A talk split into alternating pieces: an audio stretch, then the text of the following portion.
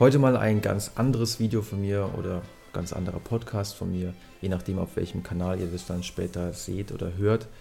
Ähm, es wird auch einen neuen Podcast geben mit dem Titel Angst, was hilft wirklich. Vielleicht hört ihr den auch gerade. An dieser Stelle dann erstmal herzlich willkommen. Und ähm, ja, insofern ganz anders, weil die meisten kennen mich als nüchternen Wissenschaftler oder Wissenschaftsjournalisten, der versucht, Studien, neueste Studien so nüchtern und sachlich wie möglich ähm, vorzutragen, ohne allzu viel Persönliches von sich preiszugeben. Aber ich denke, es ist ein guter Zeitpunkt und es machen sowieso viel zu wenige Menschen, ähm, darüber zu reden, dass ich früher auch äh, große Ängste hatte.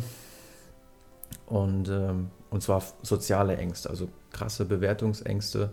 Während meiner Schulzeit war es mit am schlimmsten, also ein Referat halten oder das, was ich jetzt gerade mache, nämlich vor der Kamera stehen und zu wissen, dass da vielleicht tausende Menschen das sehen und hören, was ich erzähle, das wäre früher, Gott, ich wäre weggerannt, ich wäre so weggerannt. Ich hätte äh, massive Schweißausbrüche bekommen und ja, es hätte sich alles in mir zusammengezogen, meine Muskeln hätten sich angespannt und äh, mir wäre es äh, schon allein die Vorstellung war katastrophal, vor einer Kamera zu stehen oder wie gesagt auch vor der Klasse zu stehen, ähm, war für mich früher absolut unerträglich und ich habe dann mich durch die Schule durchgeboxt, indem ich ja bei Referaten eigentlich quasi alles auswendig gelernt habe. Sowas wie jetzt hier freihändig alles zu erzählen, das wäre auch überhaupt gar nicht möglich gewesen, weil ich war viel zu sehr in meinem eigenen Kopf gefangen, habe mich immer gefragt, ja, wie wirke ich jetzt gerade auf die anderen?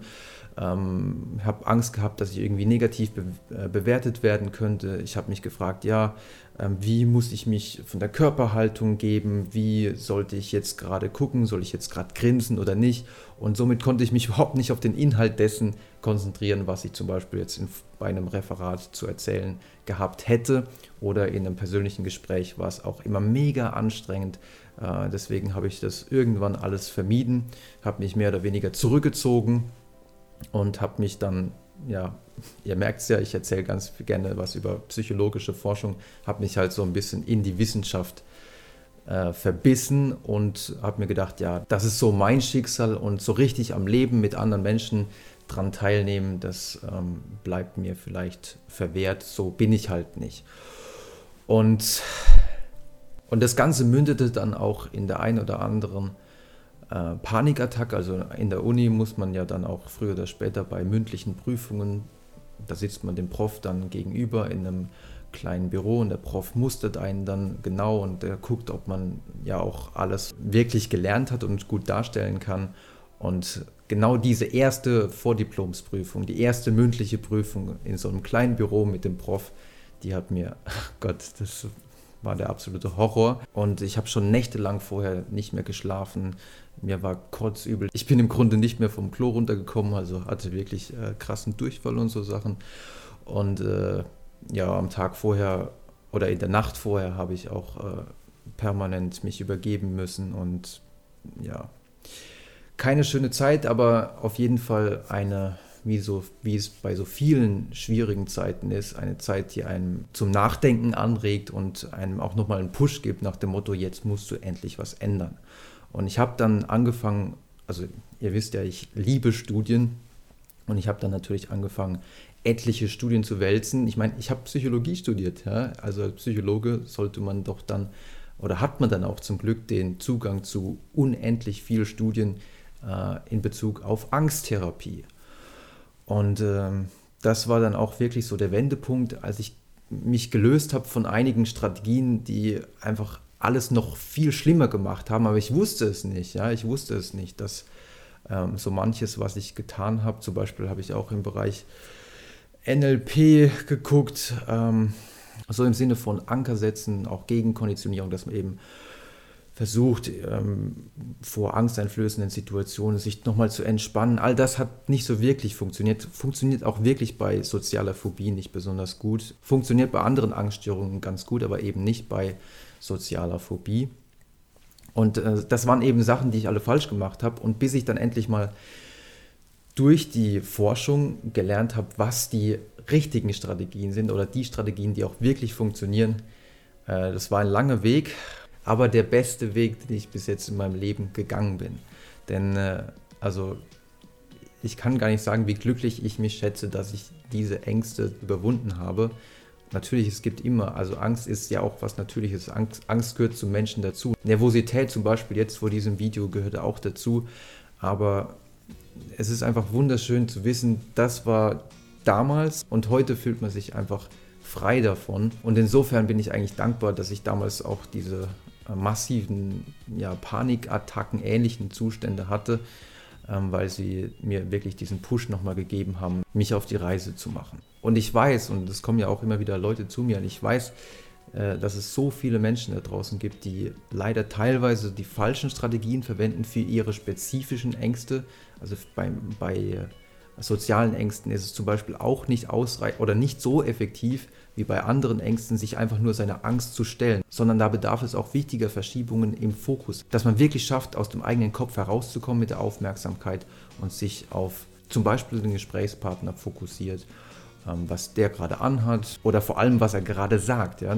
Dieses wirklich den Fokus auf das Zuhören zu richten, solche Sachen sind viel, viel effektiver als zum Beispiel sich jetzt äh, ja, vor jeder Interaktion nochmal positive Gedanken hervorzurufen oder vor jeder Interaktion nochmal äh, zu versuchen zu entspannen. Natürlich, solche Sachen sind nicht schlecht, aber es gibt deutlich bessere Herangehensweisen. Und es gibt, und das habe ich dann auch im Buch beschrieben, für so viele Ängste mittlerweile so gute Therapiemethoden, ähm, teilweise gelingt es mit Hilfe der sogenannten One-Session-Therapy. One-Session heißt nichts anderes, dass es innerhalb von einer Sitzung möglich ist, die Angst zu überwinden. Dann gibt es zum Beispiel noch die metakognitive Therapie, die sich in vielen neuen Studien als effektiver herausgestellt hat als der Goldstandard, nämlich die normale kognitive Verhaltenstherapie.